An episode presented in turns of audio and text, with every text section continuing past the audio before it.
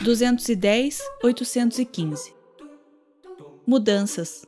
Escrever em qualquer canto que dê para improvisar uma mesa. Perder a noção dos dias e das horas enquanto desfazemos as caixas. Achar que nada mais vai voltar no lugar. Se perguntar como temos tantas coisas, por que guardamos o que guardamos? Reencontrar e perder. Assustar-se com os velhos estalos da casa nova. Móveis que não cabem onde imaginamos eles móveis que ficam perfeitos em lugares inusitados. Gastos inesperados com reparos. Repensar o lugar das coisas. Doar. Trazer a mudança e armar a cama primeiro, a pia em seguida. Ganhar móveis de parentes e amigos. Pedir ajuda. Quebrar, por acidente, alguns objetos no processo.